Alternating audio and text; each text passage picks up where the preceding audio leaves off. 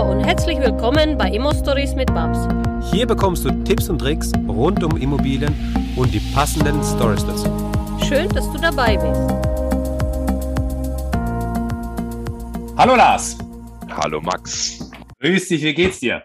Mir geht es gut. Vielen Dank der Nachfrage. Wie geht's dir? Ja, sehr schön. Bei dem, bei dem Sonnenschein draußen kann man, äh, glaube ich, nicht meckern. Äh, das steigert gleich die, die Laune und ähm, ja, ansonsten glaube ich viel zu tun, wie wir alle äh, viel beschäftigt sind, die in der Immobilienbranche unterwegs sind. Ähm, aber ich glaube, genau das ist auch unser Thema heute, oder? Das ist genau unser Thema. Bei schönem Sonnenschein kann ich heute in Hamburg nicht mitreden. Wir haben ja ganz typisches Hamburger Wetter, ein bisschen Regen, ein bisschen bewölkt, aber das ist ja fast wie bei euch dann noch Sonnenschein im Süden. Richtig. Ja, sehr cool. Ähm, ja, die Zuhörer haben es vielleicht schon äh, gelesen oder halt ähm, schon erahnt. Wir haben jetzt äh, Lars Lehmann bei uns zu Gast.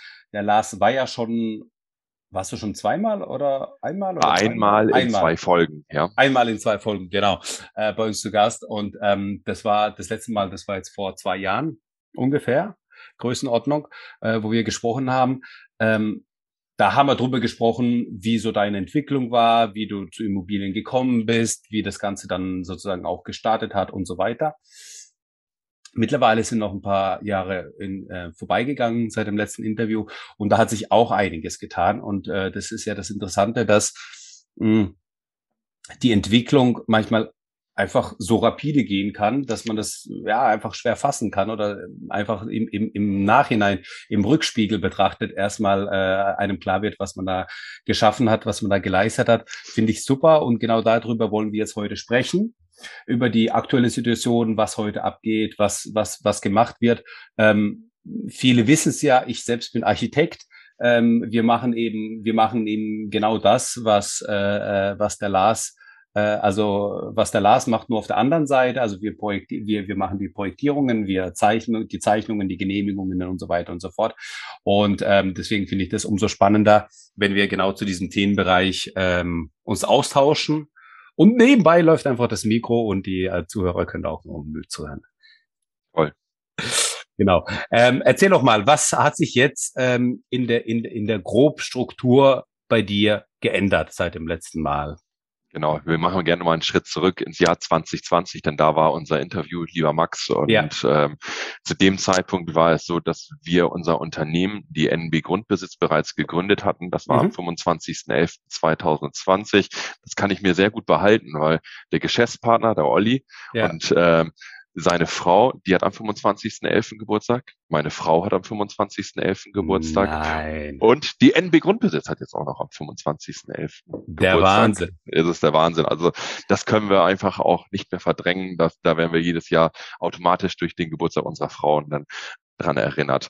Und es war damals so, dass wir sagten, okay, ähm, wir bauen das Ganze neben nebenher auf. Als wir mhm. beide gesprochen haben, haben wir zum größten Teil über das Thema Skalierung von äh, ja, Immobilienbestand gesprochen. Ja. Ich bin auch dort auch immer weiter gewachsen im Immobilienbestand, ähm, habe mehr als 30 Wohneinheiten in meinem eigenen Bestand und ähm, wir sind dann damals mit der NB Grundbesitz einfach gestartet, um Grundstücke weiterzuentwickeln. Mhm. Wir haben gesagt, okay, wir kaufen Grundstücke an und entwickeln diese weiter. Trotzdem lief immer noch parallel weiterhin und auch der Olli kommt von der Deutschen Bank, war auch dort selbstständiger ah. Finanzberater. Dann mhm. haben wir uns damals kennengelernt. Das war ein freundschaftliches Verhältnis. Wir sind zusammen in Urlaub gefahren. Wir haben dann irgendwann mal angefangen, ein bisschen über Business zu sprechen. Dann sind wir auf das Thema Immobilie gekommen und dann haben wir gesagt, okay, lasst uns beide doch mal was zusammen machen.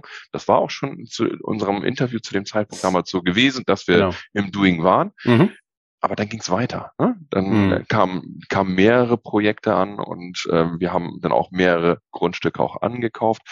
Dann haben wir angefangen im Jahr 2021 unsere Tätigkeit innerhalb der Deutschen Bank, also unsere selbstständigen Finanzberatertätigkeit zu reduzieren mhm. und mehr Gas zu geben in der Projektierung.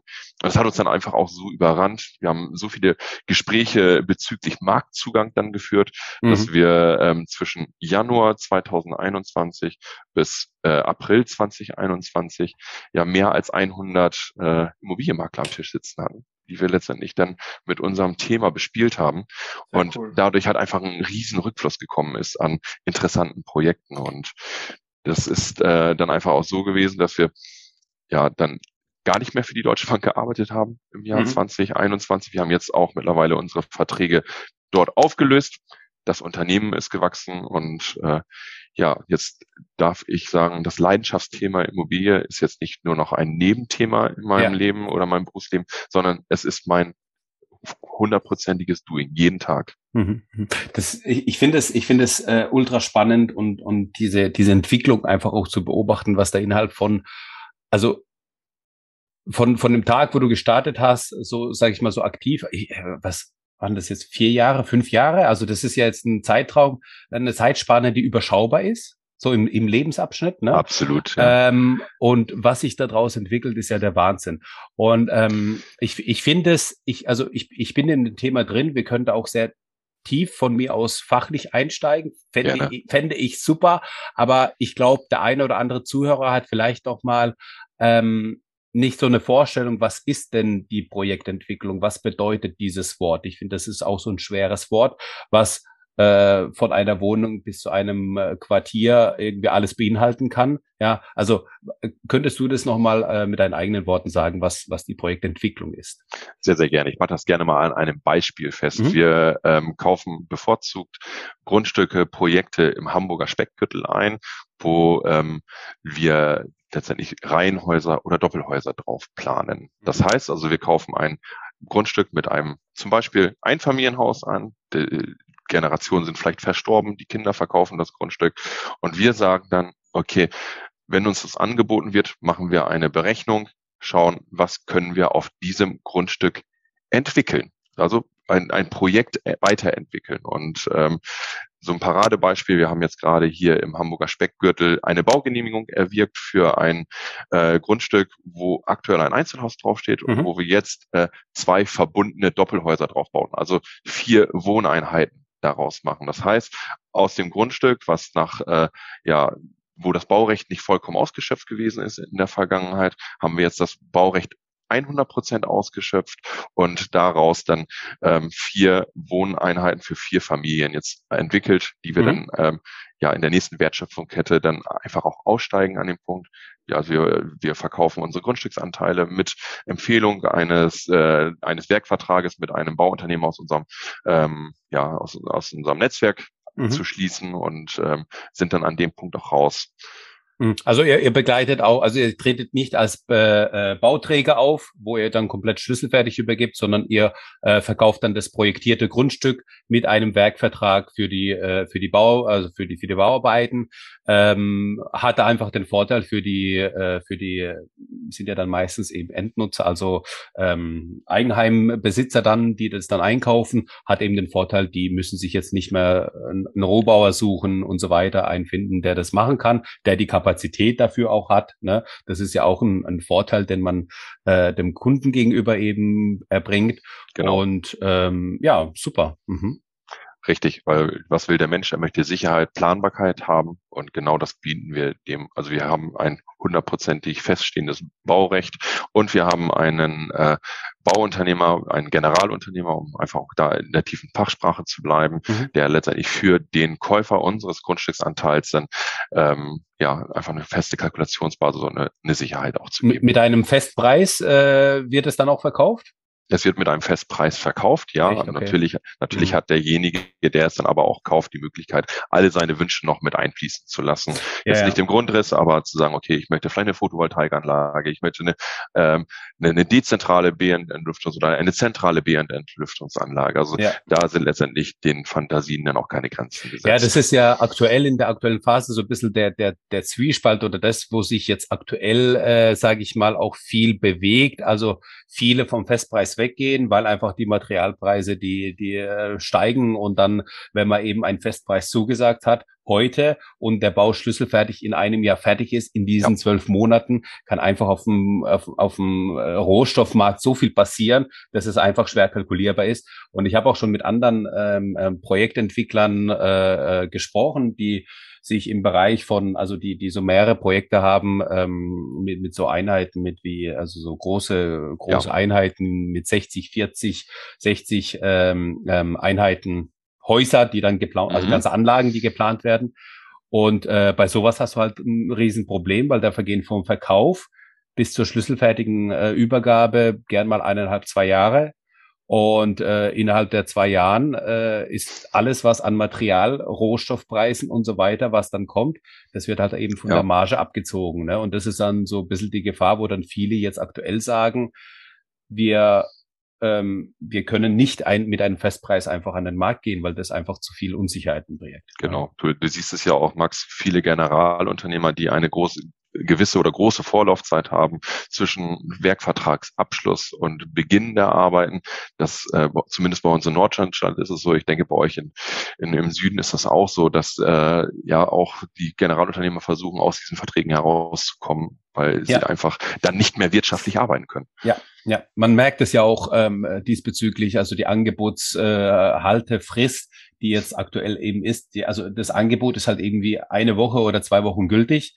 Und nach den zwei Wochen wird das halt einfach überarbeitet, weil in der Zwischenzeit die Preise einfach gestiegen sind. Wir haben aktuell einfach die Situation, wie so wie sie ist. Ja, also ich muss mal gar nicht irgendwie drüber reden. Sie ist, wie sie ist, aber man muss einfach nur wissen, wie man damit umgeht. Und man muss einfach nur wissen, wie man äh, damit, ja, wie man das Ganze handeln kann. Ne? Also sowohl für, für, für dich als Investor als auch für den Endkunden. Ne? Aber ich, ich glaube, das ist ja auch ein, einfach etwas, was verständlich ist. Und ähm, was ich auch so wahrnehme aktuell ist, dass ähm, viele Eigennutzer dann auch auf, auf das Thema Fertighaus umsteigen, weil die dort eben diese Festpreisgarantie haben, ähm, um da eine gewisse Sicherheit zu haben, weil die einfach sagen, gut, die ähm, bei den aktuellen Preisen ist es ja irgendwie schwierig, das Ganze äh, zu handeln und wenn wir dann nochmal 100.000 nachfinanzieren müssen, ähm, kann es bei einem einen oder anderen einfach das Genick brechen. Ja, einmal das, weil es natürlich die Rohstoffe teurer geworden sind. Auf der anderen Seite haben wir natürlich auch eine komplett neue Situation am Markt, vor allen Dingen, die beim Eigennutzer stark ankommt, die Zinssituation. Zinsen, wir, ja, ja genau. wir, wir, haben, wir haben Zinsaufschläge von fast 100 Prozent gegenüber dem ersten, ersten diesen Jahres und das ist halt einfach auch etwas, was äh, dann nicht einfach zu begleiten ist von, also als Endnutzer zu sagen, okay, ich nehme mir nochmal 100.000 Euro auf, weil wir sprechen jetzt von Zinssätzen um 2,5, vielleicht sogar ja. im Sommer bei drei Prozent und das ist natürlich schon nochmal eine andere Macht, wenn ich mal Revue passieren lasse, die letzten Finanzierungen, die ich für die Deutsche Bank geschlossen habe als aktiver Finanzierungsvermittler, da waren wir alle unter einem Prozent. Und wenn wir heute darüber mhm. sprechen, wir sprechen über 2,5 Prozent, ist das ein erheblicher Unterschied. Klar. Und das geht natürlich extremst in die, in die Haushaltskasse. Und wenn wir in die Haushaltskasse hineinschauen, die ist ja sowieso schon arg gebeutet durch ja erhöhte Energiekosten, durch erhöhte äh, Lebensmittelpreise. Also mhm. einfach, dass die, dass alles drumherum sehr viel teurer geworden ist. Genau. Und ähm, ja, also ich, auch ein spannendes Thema eigentlich. Hm. Ich glaube, wir können heute fünf Stunden schätzen. Ja. Du gerne. sagst mir Bescheid, wenn es dann zu viel wird. Ähm, kommen wir nochmal zurück zu der Projektierung. Ich finde es ja äh, insofern interessant, was man da eigentlich macht. Ne? Man, man, äh, also das, was du, das Schlüsselwort, was du gesagt hast, ist eben das Baurecht. Das ist eben bei der bei der äh, Projektentwicklung ähm, ist es eben entscheidend, was für ein Baurecht ist vorhanden, äh, wie kann das ausgereizt werden und ähm, man nutzt sich eigentlich das aus ähm, was sozusagen, also früher waren die, waren die Grundstücke größer, allgemein. Ja. Grundstücke waren groß. Man hat da drauf, man hat ein 800 Quadratmeter Grundstück gehabt. Man hat da drauf ein Einfamilienhaus mhm. gesetzt und ähm, war damit glücklich. Ja. Richtig. Ähm, heutzutage hat sich das einfach stark gewandelt, weil wir die Quadratmeterpreise, also die Einkaufsgrundstückspreise sind einfach sehr hoch. Wo liegt der da bei euch, bei euch auf dem Quadratmeter Grundstück äh, bei Hamburger Speckgürtel? Ja, das äh, variiert zwischen 700 bis 1000 Euro auf den Quadratmeter. Ja, genau. Ja. Ja, ja, genau. Also bei uns, bei uns, äh, je nachdem, wenn, wenn man nah an Heidelberg ist, dann ist man auch gern bei 1000 Euro auf den Quadratmeter und hier, ähm, ja, zwischen 600 und, und 1000 hätte ich jetzt auch mal gesagt, so bei uns, ne? Und äh, das ist einfach erheblich, ne? Wenn man sich überlegt, dass es vor 15, 20 Jahren irgendwie bei uns zumindest hier äh, üblich war, irgendwie 250, 300 Euro auf den Quadratmeter ja. zu zahlen, ist das halt schon ein enormer Anstieg. Und ähm, deswegen äh, ist man halt eben auch bereit und man sieht es halt auch eben an ganzen Neubaugebieten, dass eben die Parzellen, die einzelnen Grundstücke einfach kleiner werden. Ja, also zum einen ist es teuer, zum anderen ist der Pflegeaufwand geringer, was auch ein Thema ist meiner Meinung nach, weil die äh, ja. die die die die aktuelle äh, Generation, sage ich mal, die jetzt in dem in dem Bereich ist, die sich die Häuser kaufen, das sind halt eben nicht diejenigen, die in zehn Vereinen sind und die den Garten pflegen und die wir arbeiten alle, wir haben alle keine Zeit und wir sind froh, wenn wir uns wenig um den Garten pflegen müssen. Ja? Genau so ist es. Also ich selber habe auch einen Garten. Ich wohne auf einem 450 Quadratmeter Grundstück mit meiner Familie. Also wenn ich über meine Familie spreche, spreche ich über meine Frau und mich und dann unsere vier Kinder. Und genau als Geschäftsführer eines Unternehmens mit 20 Mitarbeitern und dann ja auch in der Freizeit noch so stark eingebunden, dann auch mit der Familie, ist halt wenig Zeit für Gartenpflege auch da genau. und einfach auch kein ja nicht die Muße dann auch nochmal zu sagen, jetzt fange ich an Rasen zu mähen oder kratz nochmal das Unkraut im Beet.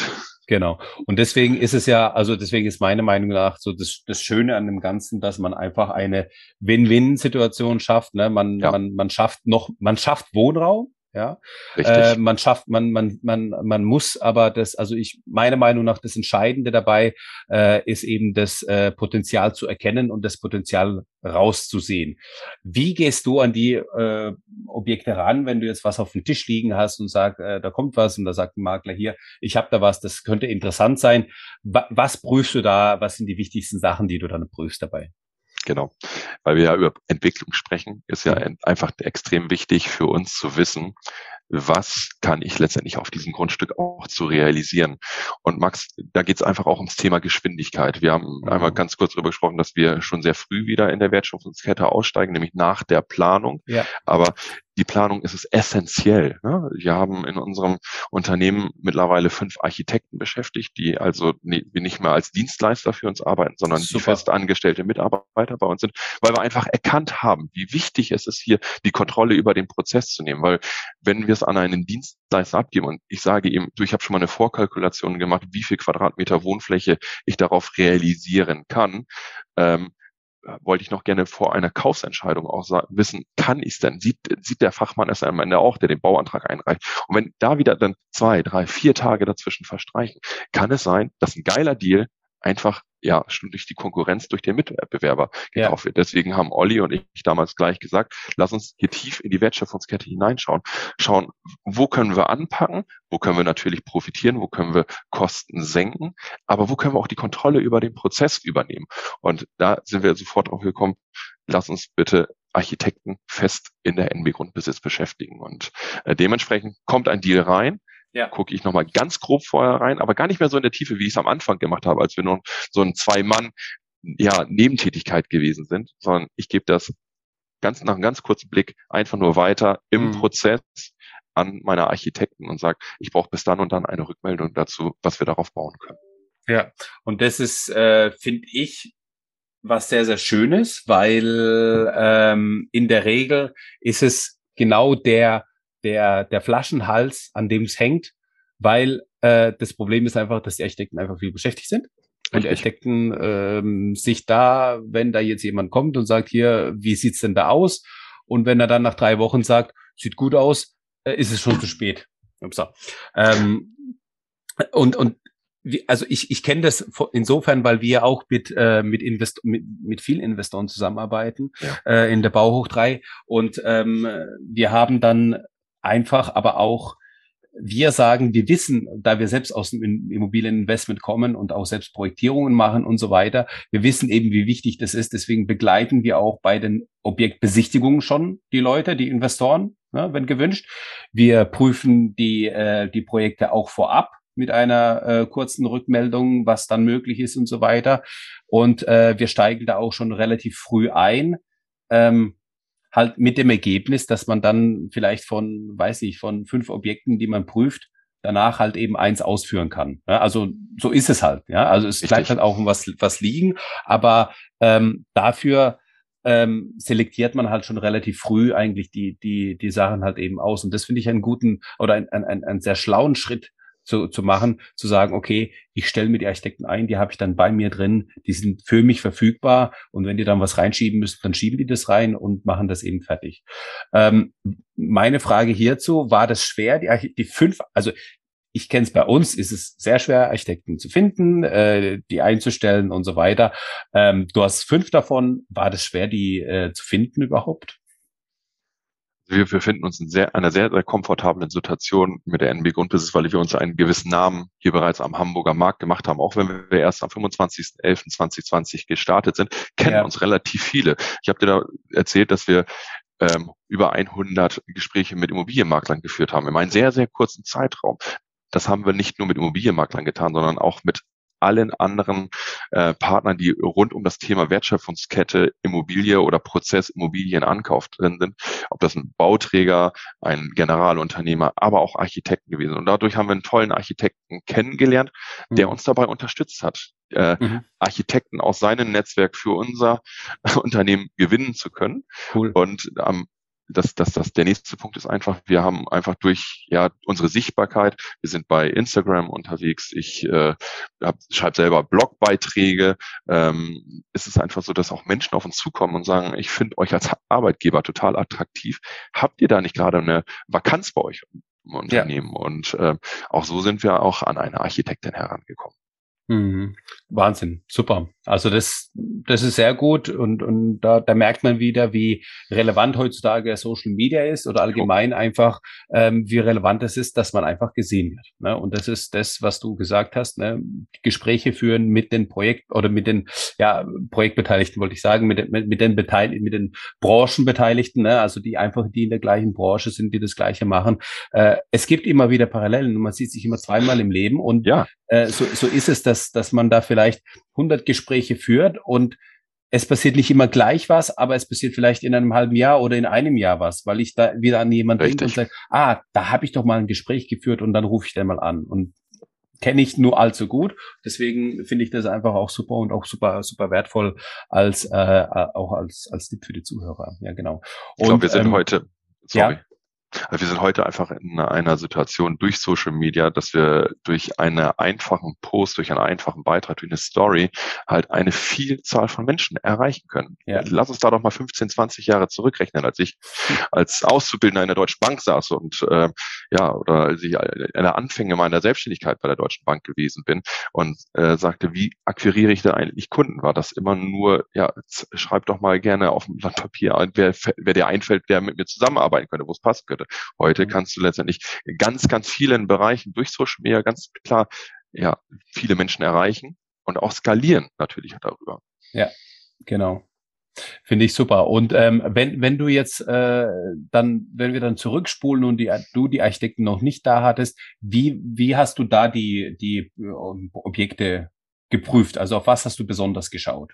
Ich glaube einfach auf den B-Plan. Also ich habe erstmal geprüft, ähm, ist das Grundstück in einem Gebiet, wo, ein, wo es einen geltenden B-Plan gibt. Mhm. Dann war es ja relativ einfach, dann auch zu schauen. Bebauungsplan? Zu Bebauungsplan, Entschuldigung, ja, genau. Bebauungsplan. ja, das habe ich, ja. habe ich dann äh, einfach hochgerechnet, geguckt, wie sind auch die Abstandsflächen, können wir alles soweit auch einhalten, halten wir die GRZ, also die Grundflächenzahl, die, die GRZ ist einmal das, wie viel Prozent des Grundstückes du denn bebauen darfst an Fläche, dann gibt es eine Geschosszahl dann auch nochmal dazu, also daran konnte ich dann relativ einfach ermitteln, wie viel kann ich auf dem Grundstück dann also bebauen.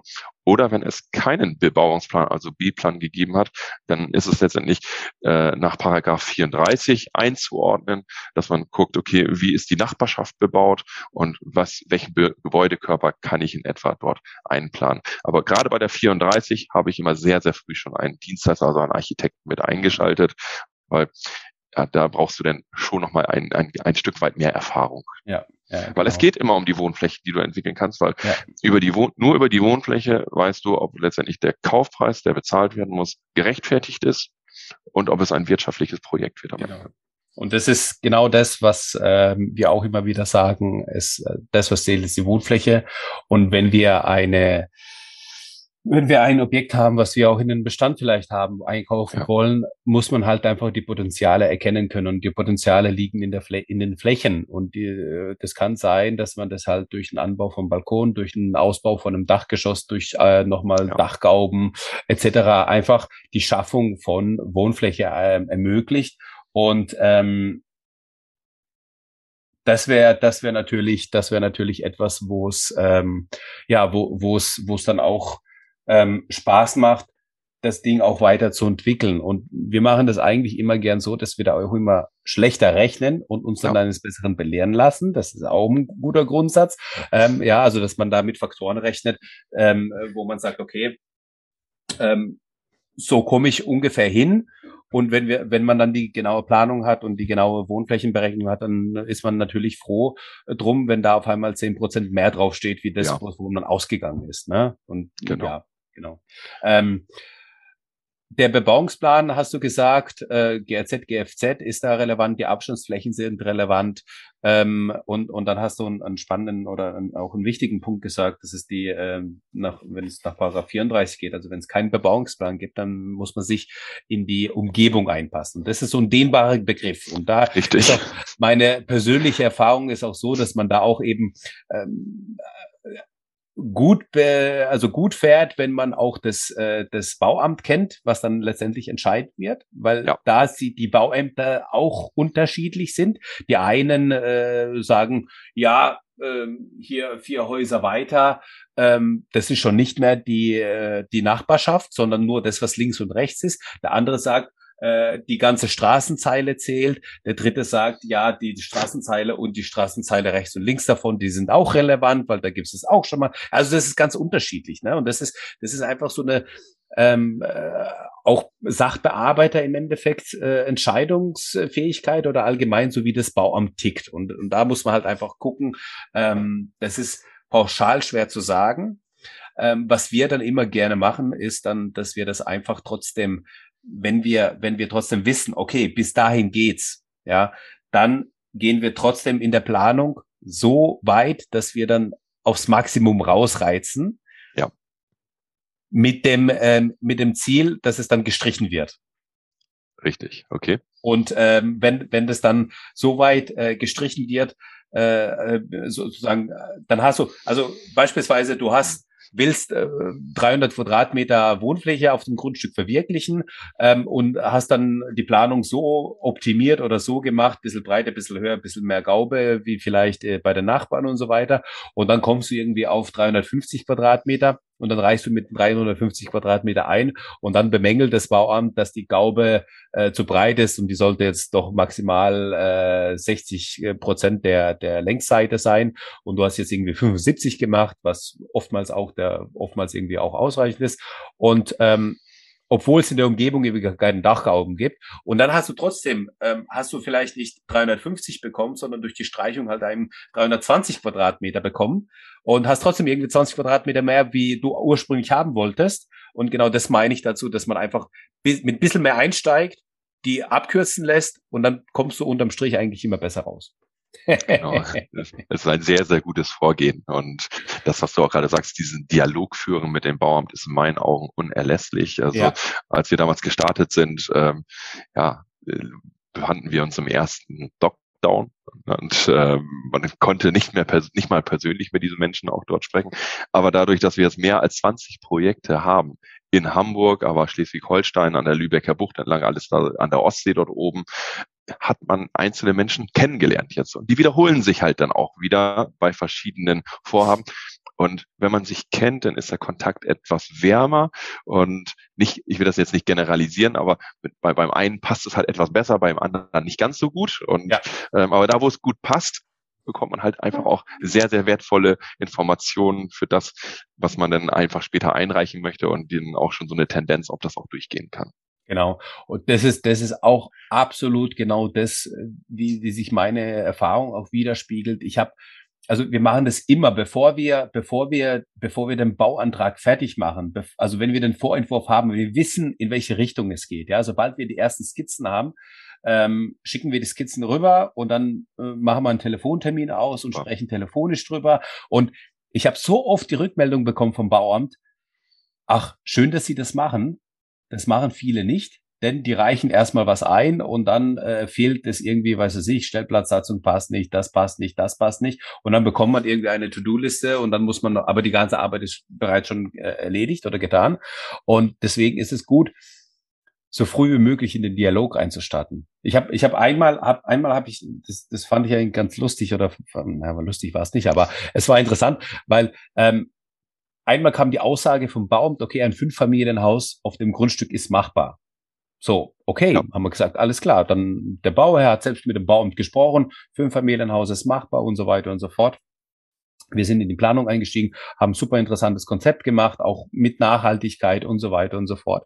Und ähm, dann habe ich genau das gemacht. Dann, da waren diese ersten Skizzen da, dann rübergeschickt mit dem Baumsleiter, dann telefoniert und gesagt, das, das haben wir vor, da ist das, das und, äh, erklärt und erläutert.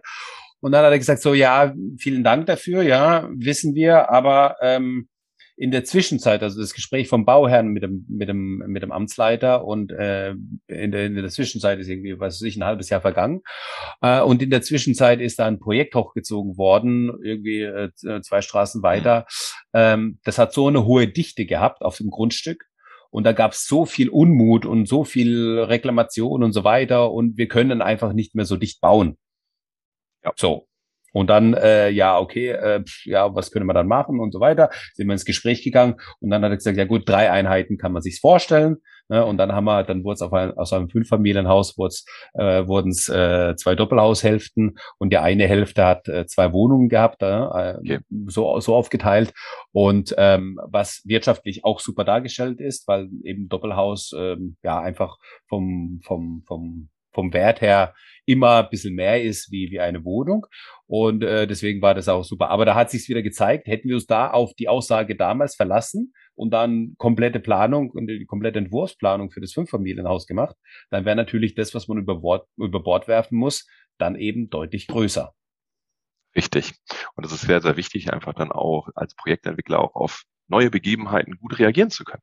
Ne? Das ist mhm. äh, wichtig, du sprachst vorhin von Kalkulation, pessimistisch dort heranzugehen. Das ist ja. schön, wenn später am Ende wieder mehr herausbekommt. Aber auch, wenn man sagt, okay, ich kann hier keine Reihenhäuser, ich kann keine Doppelhäuser äh, realisieren, dass man das Konzept halt einfach vielleicht ändert und dann auf, auf Mehrfamilienhäuser drauf zu gehen. Ja. Also es ist sehr, sehr wichtig, dass halt einfach die Zahlen von Anfang an stimmen, die Wirtschaftlichkeit des, des äh, Projektes, weil dann ist es ja im Endeffekt egal, was du da drauf baust, wir mögen lieber Doppelhäuser, ähm, Reihenhäuser, weil wir da einfach eine größere Geschwindigkeit haben. Mhm. Ähm, weil Mehrfamilienhäuser, ja, ist es in Hamburg so, dass wir die zum größten Teil bauen müssen oder halt sehr, sehr viel Marge einfach verschenken. Dann, äh, an dem Punkt. Und wir haben auch die Erfahrung gemacht, Max. Wir hatten ein tolles Vorhaben mit einem äh, externen Architekten mal umsetzen wollen, äh, im Hamburger Speckgürtel B-Plan, also wir haben es mit einem, mit, einer, mit einem Bauvorbescheid eingekauft mhm. wo hätten drei Mehrfamilienhäuser drauf bauen können. Aber ja. ich fand das, das, das, das Konzept nicht sexy und habe gesagt, okay, lieber Architekt, lass uns doch mal drauf gucken, was, was geht noch alternativ und sind dann zum Entschluss gekommen, dass auch 15 Reihenhäuser auf das Grundstück drauf passten. Und mhm. ähm, war, war super cool. Er hatte auch mit der Mitarbeiterin des Bauamtes dann gesprochen. Ja, was, was war Ende des Lieds? Die fühlten sich dermaßen durch, durch die Bauvoranfrage, durch die Masse der Häuser ähm, einfach auf den Schlips getreten. Das war einfach für die so, dass sie sagten, das, das passt hier einfach nicht rein. Wir haben später erfahren, warum. Ja, es hat immer okay. einen Grund, warum das, das so ist. Und man hat dann gesagt, okay, die Bauvoranfrage lehnen wir ab. Und ähm, wir machen nochmal Folgendes gleich dazu. Wir legen eine Veränderungssperre auf, auf, das, auf das Baugebiet, also auf den B-Plan drauf. Das heißt, äh, der B-Plan war damit aufgehoben und wir hatten keinen gültigen B-Plan, außer ja, den gültigen Bauvorbescheid, den wir für die drei Mehrfamilienhäuser eingekauft haben. Hm. Und woran lag es? Es war genau die gleiche Situation, die du gerade geschildert hast. Im Ort war genau das gleiche. Hm. Da wurde ein Park gebaut mit zehn Doppelhaushälften, was überhaupt nicht gut in der Bevölkerung angekommen ist, was massiven Druck auf die Politik und auch auf äh, das Bauamt ausge, ausgelöst hat. Deswegen haben die gesagt, okay, hier cutten wir an der Stelle, wir heben den B-Plan auf. Das war also wäre eine schöne Geschichte gewesen. Wir hätten schnell verkaufen können, hätten eine, eine schöne Grundstücksparzellierung mit, ähm, ja, mit den Reihenhäusern machen können. Aber jetzt sind wir dann wieder in der Strategie und äh, drücken gerade den, den Bauantrag dann für die drei Mehrfamilienhäuser durch und werden an dem Punkt dann weiterverkaufen. Okay, spannend, spannend. Aber so, so kann es kommen, dass das Bauamt dann doch einfach irgendwie dazwischen grätscht. Ja. Ähm, ich habe auch den Fall äh, äh, mal erlebt, das, das fand ich auch interessant, dass ähm, was eingereicht wurde, eine Baugenehmigung eingereicht wurde für eine Aufstockung. Ähm, nochmal zwei Geschosse, also vier Geschosse waren vorhanden, zwei Geschosse sollten aufgestockt werden, weil es auch in der, also rechts und links davon auch so war, dass die einfach die Gebäude höher waren. Ähm, am Bahnhof gelegen, in einer Stadt am Bahnhof. Mhm. Und ähm, dann hat sich das Bauamt eben da relativ viel Zeit gelassen und nochmal irgendwie Kleinigkeiten nachgefordert, um einfach Zeit zu schinden. Und auf einmal ähm, kam eine Ablehnung und gleich danach kam nochmal äh, ein neuer Bebauungsplan raus für das Gebiet, wo einfach verboten wurde, auf den, in dem Bereich nochmal eine Aufstockung machen zu können.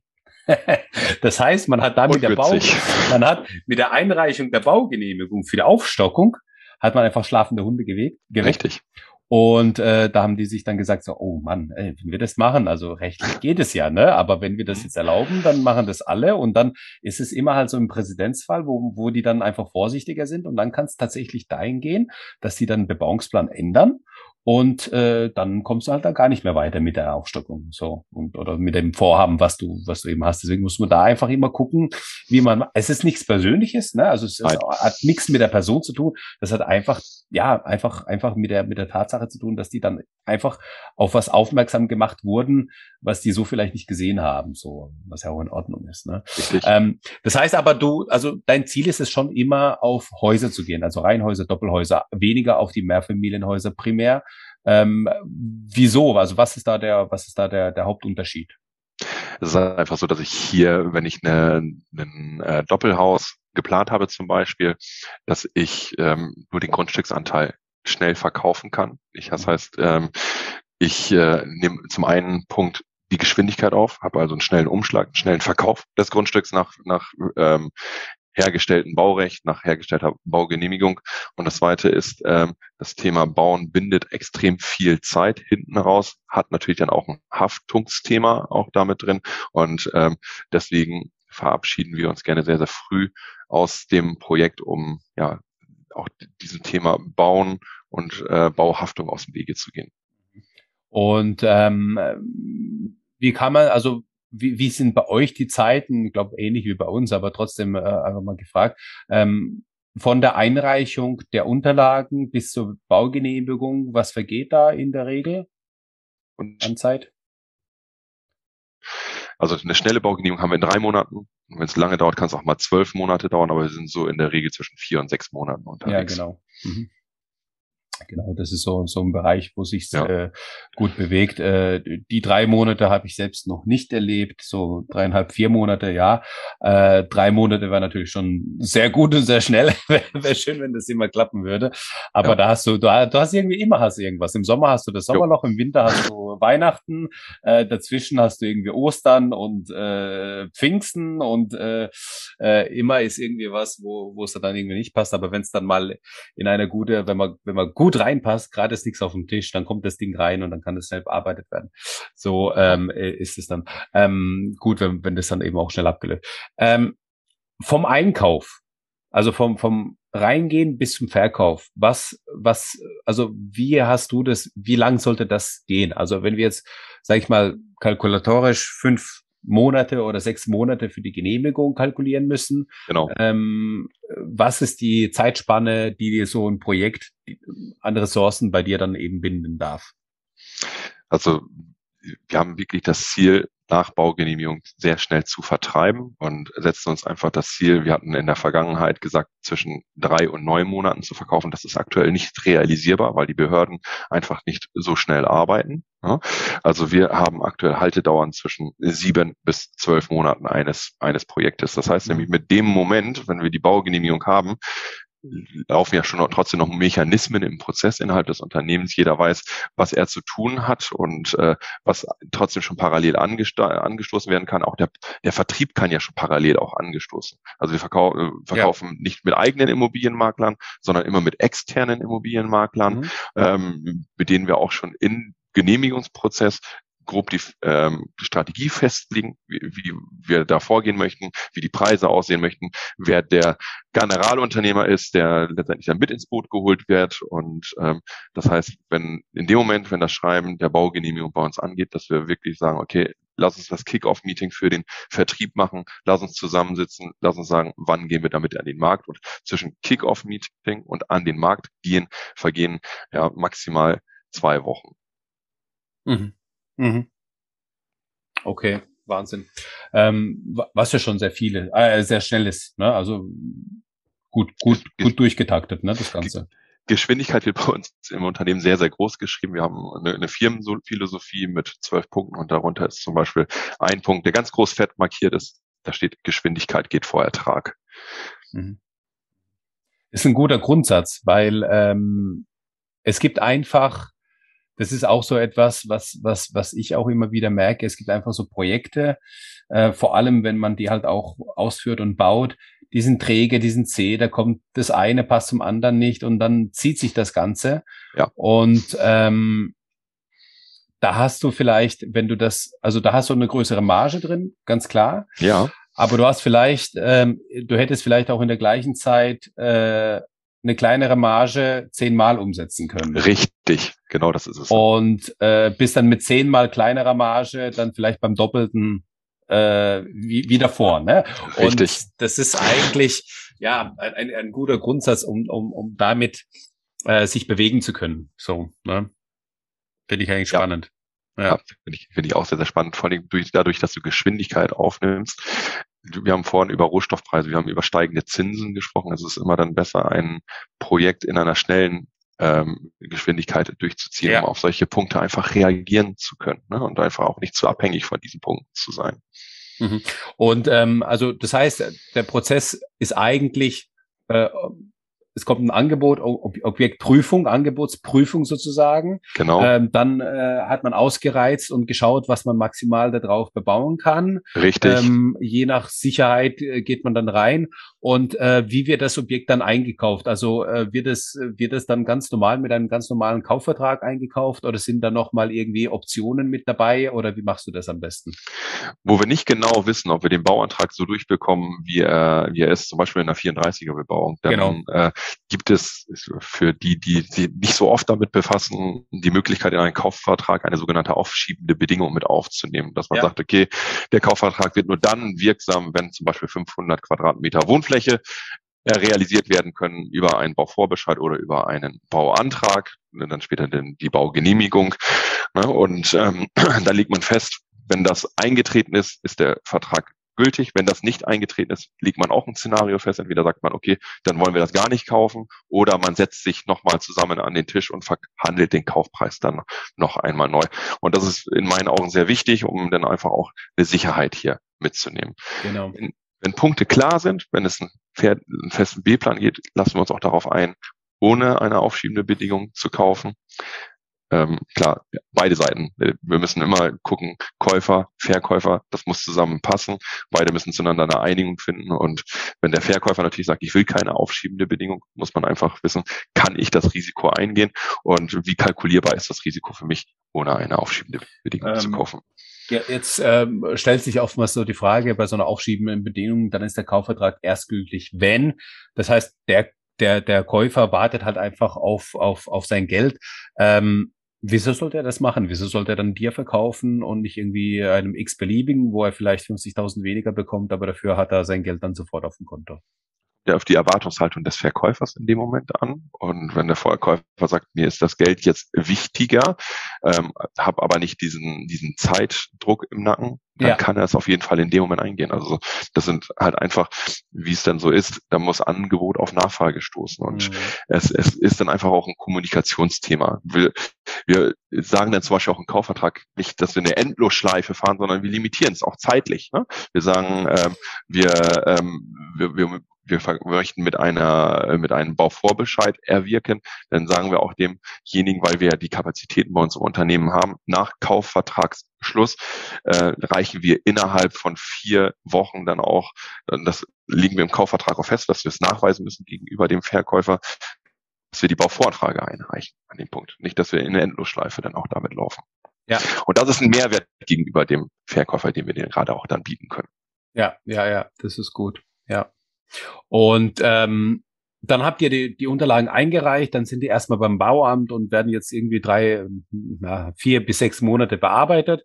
Äh, in mhm. den vier bis sechs Monaten hockt ihr dann da und dreht die Däumchen und, und, und, und wartet erstmal, wartet erstmal, äh, wie sich das entwickelt, was da jetzt für eine Rückantwort kommt oder ähm, genau, finden dann eben parallel auch nochmal weiter. Nein, da, da, da kommen ganz viele Punkte, weil wenn wir es kaufen, sind wir uns re relativ sicher, dass wir, dass wir das auch realisieren können, was wir, was wir, was wir darauf planen. Das heißt also, es ist so, dass wir innerhalb des Hauses, das Geld muss ja zur Verfügung stehen. Mhm. Ja? Das heißt, wir müssen uns um, das, um den Prozessschritt Finanzierung dann auch kümmern, mhm. ähm, dass wir eine Finanzierung beantragen. Wir fragen uns an dem Moment, äh, wollen wir das komplett alleine machen? Wollen wir das mit einem Investor zusammen machen?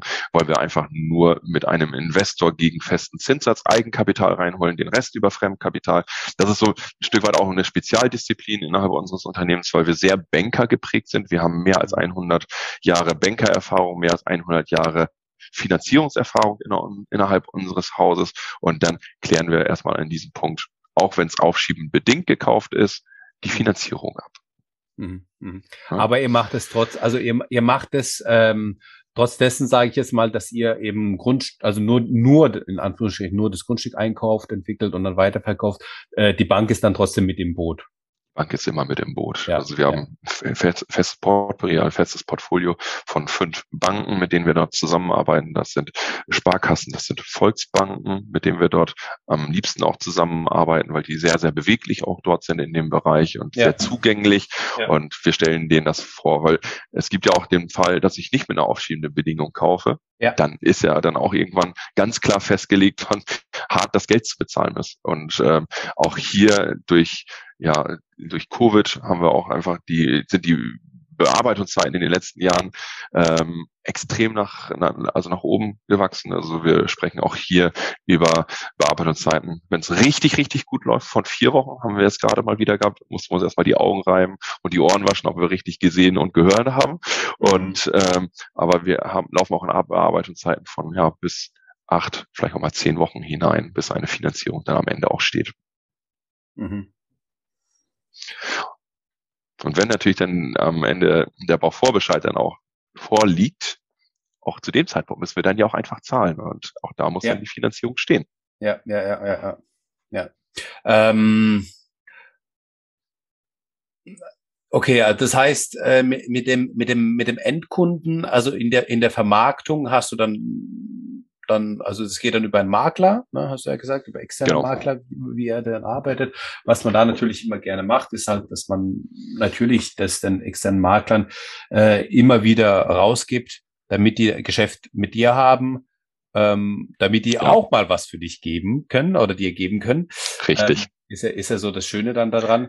Und ähm, hast du dann viel mit dem Endkunden zu tun, also so allgemein mit Kontakt oder irgendwas? Nein, ich habe äh, eigentlich rein gar nichts. Ich sehe den nur beim Verkauf, beim Notartermin, weil mhm. wir letztendlich als äh, Projektentwickler das, das Grundstück ja in unserem eigenen Bestand haben und ja. wir den dann, dann das dort verkaufen. Also wir sind eher die Strategen im Hintergrund, die den, äh, ja, den, den Generalunternehmer und auch den Vertrieb, also den Makler, dann koordinieren mhm. und zusammenbringen. Spannend. Also ich finde es, ich finde es natürlich sehr spannend, weil ich, äh, weil ich, naja, weil wir auch da unterwegs sind und, ja. und ähm, auch in dem Bereich einfach und äh, deswegen finde ich das einfach ähm, so extrem spannend, das Ganze. Ähm, wie siehst du die aktuelle Entwicklung mit den steigenden Zinsen und mit den, mit dem, mit dem Rohstoff auf dem Markt, was da jetzt einfach ein bisschen turbulent ist alles? Ja. Ähm, würde mich jetzt auch mal deine Meinung dazu interessieren. Wie siehst du das Ganze? Wie, wie welche Auswirkungen wird das Ganze jetzt auf den Markt geben? Ich bin sehr gespannt erstmal, wie, wie, wie es laufen wird. Wir starten heute oder morgen mit einem Vertrieb von acht Doppelhaushälften in Hamburg. Mhm. Und ähm, ich weiß ganz genau, wenn wir diese November letzten Jahres gestartet hätten, dann wären die uns die Bude eingerannt. Ne? Ja. Also das sind Premium äh, Doppelhaushälften, die so im Preissegment zwischen 800 und 900.000 Euro am Ende liegen. Ja? Also so 130 Quadratmeter Einheiten. Ähm, da weiß ich ganz genau, dass das wäre, wäre extrem gut gelaufen. Nun ist es so, dass wir eine veränderte Zinssituation haben, ja. dadurch äh, diese Doppelhaushälften nicht für Kapitalanleger die, ersten, die erste Zielgruppe sein wird, sondern das wird für die Menschen jetzt der, der Punkt sein, dass sie ähm, ja dort selber einziehen möchten. Also ähm, an dem Punkt, ich habe die Meinung, ja, gewohnt wird immer und auch die Nachfrage wird auf jeden Fall noch weiterhin da sein. Ich denke, das wird dazu führen, dass wir aber ein reduziertes Nachfrageverhalten haben, dass wir, ich würde so sagen, pro Doppelhaushälfte könnte man mit 20 Interessenten rechnen ähm, im Normalfall, also im letzten Jahr, das kann man nicht als Normalfall, aber als äh, Status quo im letzten Jahr betrachten. Und ja. ich rechne, das ist jetzt mal einfach meine ganz persönliche Meinung, dass sich das um die Hälfte reduziert, dass wir nicht mehr 20 Nachfrage haben, sondern 10 Nachfrage haben. Der Wunsch des Eigentums wird es immer weiterhin geben, denn auch nicht nur das, die Anschaffung des Wohneigentums wird teurer, sondern auch Mieten wird ja auch teurer werden. Ja. Das ist, ist, ist ja Fakt. Das ist, ähm, wird, wird einfach der Punkt sein, dadurch, dass alles, äh, dass alle Preise steigen werden, auch die Mieten auch, auch steigen, wird die Nachfrage einfach auch da, denke ich mal, nach, äh, ja, nach, nach dem Eigenheim weiterhin auch da sein. Und ähm, dementsprechend, ja, es wird Einflüsse auf den Immobilienmarkt haben. Welche kann ich heute noch nicht sagen.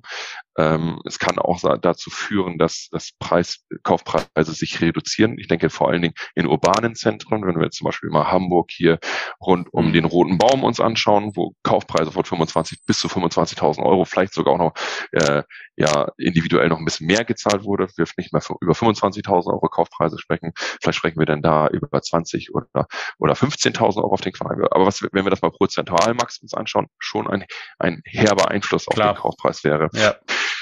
Was ich aber wieder noch an, am anderen Punkt sehe, ist, wir haben kennengelernt, wie gut das Homeoffice funktioniert. Mhm. Die Menschen das Eigenheim als absolute Homebase auch sehen mhm. und äh, die Menschen einfach nicht mehr ins Büro kommen müssen und dadurch einfach auch ja die Menschen aus den urbanen Zentren herausziehen in den in den Speckgürtel von Hamburg und wenn wir über Speckgürtel Hamburg sprechen, sprechen wir über Kaufpreise beim fertiggestellten Quadratmeter Wohnfläche über fünf, vielleicht sechs, vielleicht sechseinhalbtausend Euro. Mhm. Mhm. Und da sehe ich dann auch so nicht die ganz große Gefahr, dass wir reduzierte ja. Kaufpreise sehen. Ja. Ich sehe jetzt auch nicht immer die Tendenz, dass wir sofort auf sieben oder siebeneinhalbtausend Euro steigen, aber ich sehe dort einfach stabile Preise in dem Segment mit vielleicht einem kleinen bisschen Potenzial noch nach oben. Ja.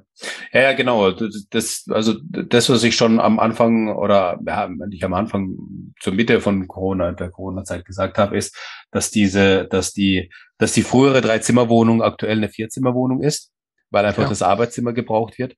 Und äh, wenn wir jetzt in Häusern sprechen, dann muss, muss, dann muss es halt neben den zwei Kinderzimmern und einem Schlafzimmer auch nochmal, sei es im Keller oder im Dachgeschoss oder irgendwo, einfach eine Möglichkeit sein, nochmal ein Arbeitszimmer äh, bereitstellen zu können. Ähm, um einfach genau darauf reagieren zu können, dass man da ähm, die Möglichkeit hat, ähm, die, die, die, den Standort vom also oder den Speckgürtel zu erweitern, sage ich jetzt mal, ne? Weil Richtig. Durch Homeoffice den Speckgürtel erweitern, das ist so ein bisschen der Punkt. Und ähm, ich, ich glaube auch, also bin ich, glaube ich, deiner Meinung, dass es äh, in, den, in, den, in den ganz heißen Märkten sich da eventuell ein bisschen erholen kann, zumindest abflachen. Ob es zurückgeht, weiß ich nicht. Ähm, Gut, ich allgemein weiß ich sowieso nichts, weil die Glaskugel habe ich jetzt nicht, ne? Aber ähm, äh, vermute ich nicht. Ähm, und äh, was meiner Meinung nach genau der Punkt ist, ist halt, dass, dass die Speckgürtel einfach sich ausweiten, dass das Pendeln ja. und äh, also jetzt, wenn 40 Minuten One-Way noch der Speckgürtel war, ähm, dass es gern mal auch irgendwie eine Stunde oder irgendwie eine Stunde 20 oder sowas sein können, weil man irgendwie nur zweimal die Woche irgendwie sich im Büro blicken muss und alles andere wird dann so aus dem Homeoffice gemacht. Und dann wird auf einmal so, okay, schaffe ich es doch irgendwie Familie, Natur, äh, Landschaft und Arbeit zusammenzubringen. Und ähm, das ist dann genau die Chance, dass man genau den Speckgürtel eigentlich erweitert. Eigentlich sollte unser, unser Ziel sein, den Speckgürtel zu erweitern. Ich, genau. Deswegen sind wir auch so gerne im Speckgürtel auch unterwegs. Ja, genau. Okay. Ähm, noch, noch vielleicht eine Frage, die mir jetzt nochmal dazu einfällt, zu den, zu den Häusern an sich. Ähm, wie stehst du dazu? Äh, bauen mit Keller oder ohne Keller und mit Garage oder ohne Garage? Also bei den Projektierungen. Wir äh, reichen den Größteil unserer, unserer Projektierung ohne Garage und ohne Keller auch ein. Mhm. Ähm, Menschen, die das äh, gerne, weil, weil wir sprechen ja nicht über, wir ziehen selber nicht dort ein. Ja. Und Menschen wollen das von uns kaufen, Familie möchten das von uns kaufen, die Eigennutzer möchten es von uns kaufen. Denen ist es dann aber nochmal offen gestellt, dass wir nochmal Nachtrag im Bauantrag auch machen und äh, sowas versuchen dann auch nachzugenehmigen, wenn unbedingt ein Keller gewünscht ist. Mhm. Aber so der, der, der, der, die Ursprungsplanung ist ohne Keller und ohne Garage. Richtig. Stellplatz. Okay. Mhm. Das ist auch interessant. Ja. Weil äh, meine Erfahrung hat so ein bisschen gezeigt, dass äh, je stärker man sich an den Außenbezirken vom Speckgürtel befindet, mhm desto mehr will man den Keller auch haben, weil man ja. sowieso irgendwie ein kleines, äh, also eine kleine Grundfläche hat, von, also ein Grundstück, ein kleines Grundstück hat. Das Haus an sich ist jetzt auch nicht üppig und dann ähm, sind die Leute eigentlich froh drum, wenn man nochmal einen Keller mit anbieten kann oder anbietet so. Genau. Und wir schließen es auch nicht aus. Also genau. der, der Mensch kann sich oder die Käufer können sich dann auch noch dafür später entscheiden, das zu machen. Ja, ja, das ist auch, auch ein guter Punkt. Ähm, ja, Lars, gab es irgendwas Kurioses in der, in, in, in der, in den, ich meine, du hast 20, 20 Mitarbeiter, ja. du hast ähm, äh, wie viel 20 Projekte parallel laufen oder sowas, ne? Also ein Haufen, ne? Also wenn wir, wenn wir uns überlegen, okay, das sind irgendwie ähm, ähm, fünf Architekten allein, die ja eben angestellt sind, die halt eben auch ausgelastet werden müssen, natürlich, klar. Und ähm, da finde ich das schon eigentlich sehr äh, interessant. Was sind denn die anderen äh, 15 Stellen, die dann nochmal offen sind? Äh, mit was beschäftigen die sich, wenn, wenn es eben keine Architekten sind? Als wir beide uns kennengelernt haben, Max, war ich selbstständiger Finanzberater bei der Deutschen Bank und habe meinen Tagesablauf eigentlich zu 100 Prozent mit äh, Vermittlung von Immobilienfinanzierung verbracht. Mhm. Und ähm, das ist auch ein großes Leidenschaftsthema, wie ich auch an das Leidenschaftsthema Immobilie herangekommen bin. Und wie es vorhin auch schon mal sagte, wir haben hier mehr als 100 Jahre Bankerfahrung, mehr als 100 Jahre Finanzierungserfahrung äh, Erfahrung. Und ja, wir denken immer über Prozess, wir denken immer über Wertschöpfungskette nach, wir gucken uns den Prozess immer wieder an. Kurz bevor wir beide jetzt hier ins Interview gegangen sind, war ich noch im Prozessmeeting, weil wir jede Woche schauen, läuft der Prozess, haben wir Punkte, wo wir einwirken müssen, was können wir verbessern, was müssen wir ergänzen, was können wir eventuell sogar auch streichen. Und letztendlich ein, ein ganz großer Punkt des Prozesses ist klar die Planung, über die wir vorhin gesprochen haben, die Architektur, aber die Finanzierung ist auch ein ganz, ganz großer Punkt. Und ja.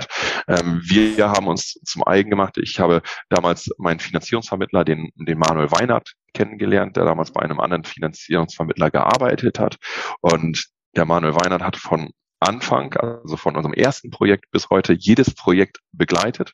Mit dem haben wir damals eine vernünftige Finanzierungsstrategie aufgebaut. Mit dem haben wir ein richtiges Unterlagenmanagement aufgebaut, um einfach auch unsere Bonität zu schützen, dass ein kompetenter Finanzierungsvermittler hausiert nicht mit jeder Finanzierung bei jeder Bank, sondern weiß ganz genau, welche Rahmenbedingungen eine Finanzierung hat und zu welche Bank passt denn auch. Ja. ja, das ist extremst wichtig. Aber der Manuel, Olli und ich haben uns irgendwann mal tief in die Augen geschaut und dann haben wir zu Manuel gesagt, das ist eigentlich jetzt der Zeitpunkt, zusammenzurücken. Und äh, wir möchten dich gerne für unser Unternehmen gewinnen. Und wir ja, wir, öff wir öffnen dir letztendlich hier unsere Tür. Und wenn, wenn du es halt nicht möchtest, dann akzeptieren wir das natürlich auch, aber dann müssen wir uns halt jemand anderen suchen. Mhm. Aber der Manuel hat sich sofort entschieden, ins Unternehmen zu kommen. Er ist mittlerweile unser CFO, kümmert sich hier um den Bereich Finanzen, Controlling und ähm, verantwortet auch alles Rechtliche. Eigentlich der ist mein Backup. Das ist mein Hauptverantwortungsbereich hier bei uns in, im Unternehmen. Und ähm, damit haben wir das eigentlich und das Thema ähm, Finanzierungen. Wir mussten dadurch natürlich dann auch keine, keine ähm, Finanzierungsvermittlung mehr bezahlen, sondern haben es in-house abgebildet. Aber das Coole ist, wir bieten das auch für externe äh, Projektentwickler an. Also wenn Leute sagen, okay, ich möchte gerne ein Projekt realisieren, weiß aber nicht so richtig, wie ich an die Kohle kommen soll, stehen wir sehr, sehr gerne dort auch für extern zur Verfügung und vermitteln dort auch Finanzierung jeglicher Art im gewerblichen Bereich. Mhm. Und jetzt sprachst du ja gerade dann nochmal über die weiteren Mitarbeiter. Wir haben die Finanzierbar gegründet, Finanzier, das Bar groß geschrieben. Wir sind gesellige Menschen und machen auch gerne äh, einen Plausch mal gerne locker an der Theke. Ähm, cool.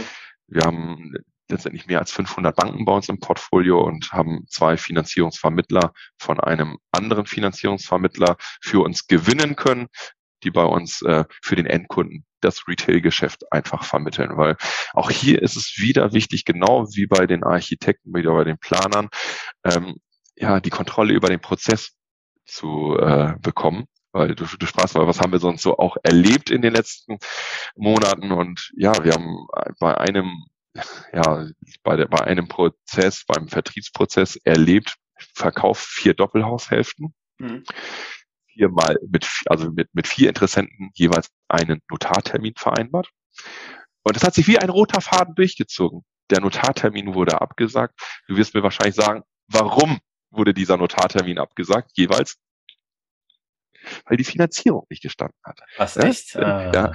ja, also das, wir brauchen bei jedem Interessenten zwei Anläufe. Und wenn wir uns hm. als Finanzierungsprofis dann auch mal beim Makler nachgefragt haben, sag mal, warum hat das denn jetzt eigentlich nicht geklappt? Dann muss ich sagen, okay, das hätte man durch drei geschickte Fragestellungen am Anfang schon äh, filtern können, warum die Finanzierung nicht zu der Bank passt, wo es eingereicht wurde. Und deswegen haben wir gesagt, na klar, Wertschöpfungskette nehmen wir, profitieren wir hier gerne auch mit, aber bei der Finanzierung geht es um Geschwindigkeit.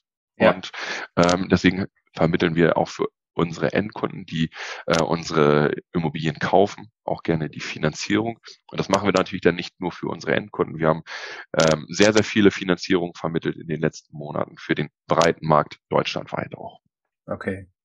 Okay. Also äh, und, und die Finan und finanzierbar ist dann auch tatsächlich eine Bar, eine Theke, die ihr habt?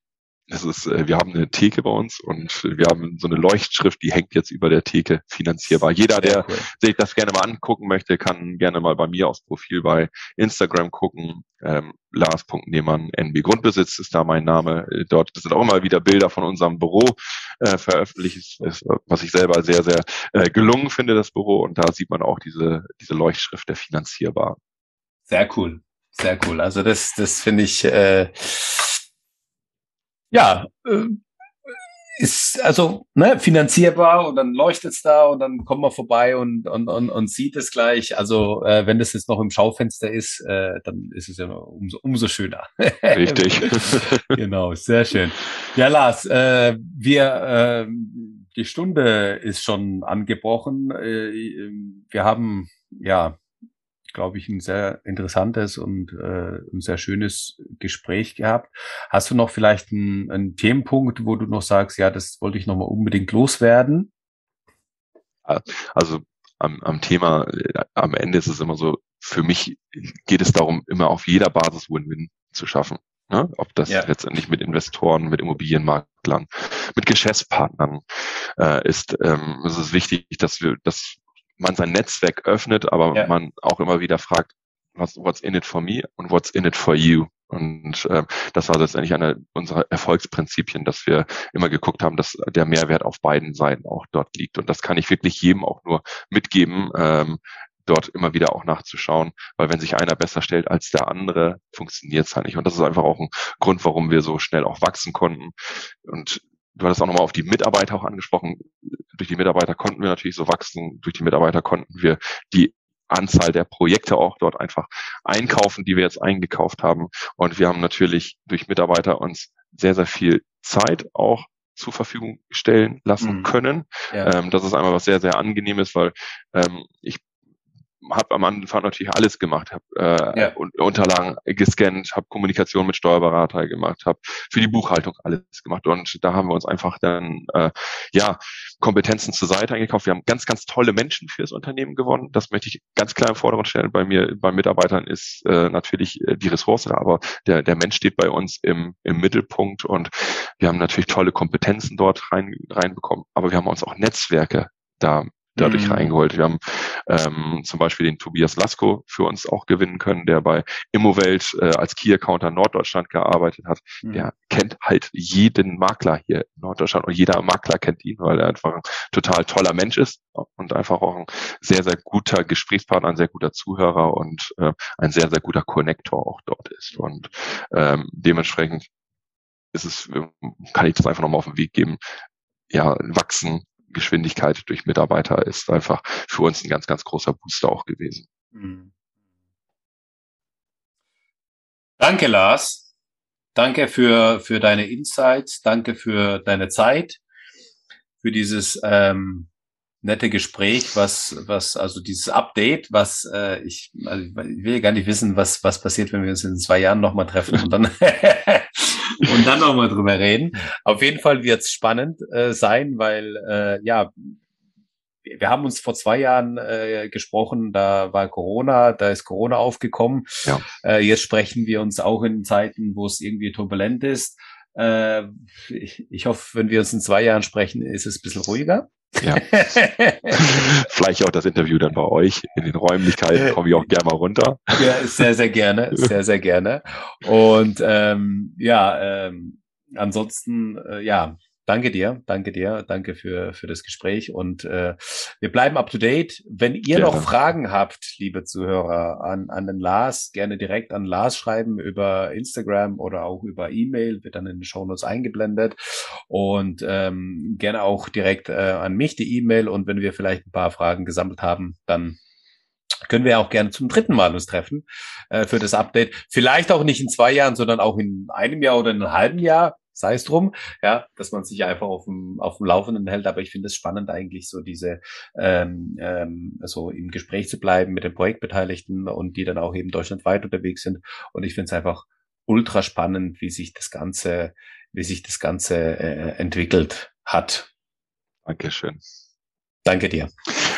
Vielen Dank fürs, dass ich dein Gast sein durfte, Max. Und ich kann das einfach auch nur sagen, du bist ein unglaublich guter Interviewführer. Ich fühle mich immer sehr, sehr wohl bei dir im Interview. Und ja, vielen Dank, dass ich dein Gast sein durfte. Danke dir. Danke. Ciao. Ciao. Danke, dass du uns zugehört hast. Wenn du eine Frage hast, dann schreib diese gerne mit einer Bewertung bei iTunes. Diese werden wir dann auch vorlesen. Wir danken dir und hören uns dann beim nächsten Mal.